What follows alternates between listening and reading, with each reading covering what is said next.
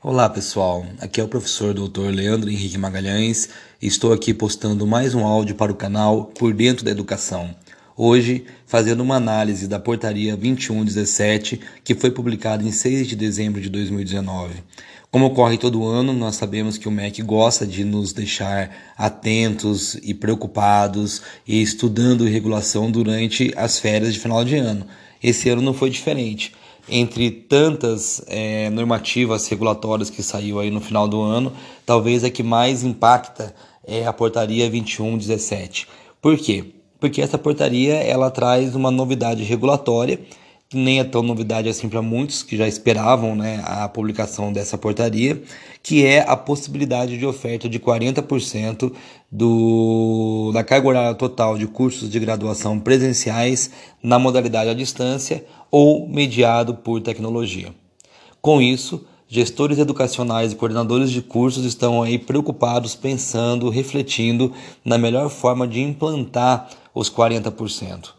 Claro que isso é uma, se torna uma necessidade, já que provavelmente as grandes e médias instituições já estão se preparando ou até já se prepararam para isso, tendo em vista que muitos já conheciam, já tinham expectativa que algo assim fosse acontecer, ou seja, que essa portaria fosse ser publicado. O que não se esperava é que fosse tão rápido ou agora no final do ano de 2019. Talvez esperava, esperasse para 2020, mas é uma, é uma grande novidade, é uma novidade importante que a gente tem que ficar atento.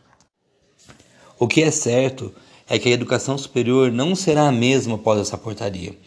É, nos últimos anos, a gente tem encontrado aí nos dados do censo do ensino superior, a educação superior, no que se refere ao ensino presencial, vem tendo um declínio lento das suas matrículas e um aumento significativo nas matrículas nos cursos à distância.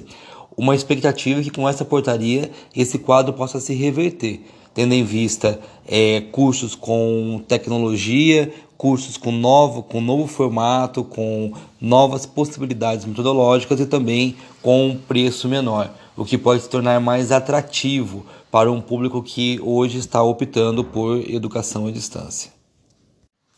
Veja que ainda tratamos aqui de duas modalidades de ensino, presencial e à distância.